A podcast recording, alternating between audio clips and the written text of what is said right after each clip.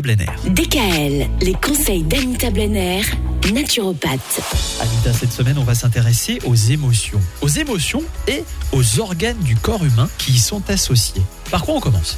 Alors, on va déjà euh, introduire quand même euh, le pourquoi de la chose. Ouais. C'est donc dans la médecine traditionnelle chinoise, chacune de nos émotions est directement liée à un organe.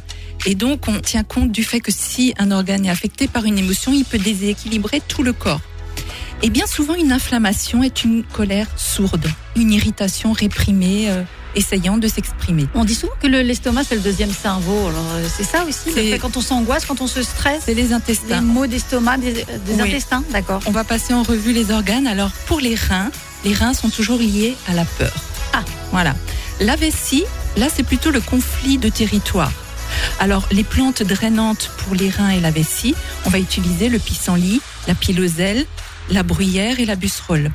La busserolle est également recommandée avec la canneberge ou le cranberry si vous préférez en cas de cystite.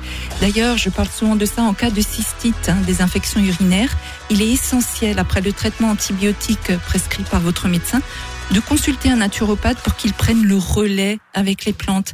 Parce que les cystites sont récidivantes à 30%. Ah oui. Donc, il faut vraiment faire un Mhm. suivi derrière. Après, on va parler du foie et de la vésicule biliaire.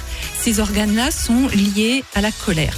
Le foie, c'est souvent la peur de manquer, ou de mourir de faim, ou de ne pas pouvoir assurer la sécurité et le confort à la maison.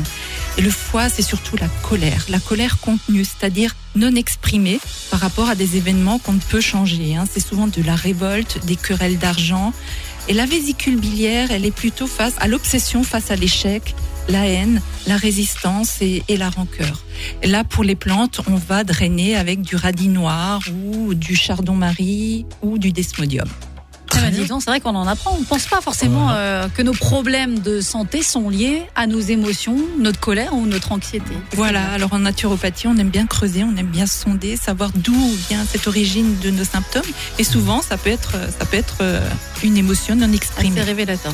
Demain, d'autres émotions et d'autres organes qui y sont associés, évidemment. DKL, retrouvez l'ensemble des conseils de DKL sur notre site internet et l'ensemble des plateformes de podcast.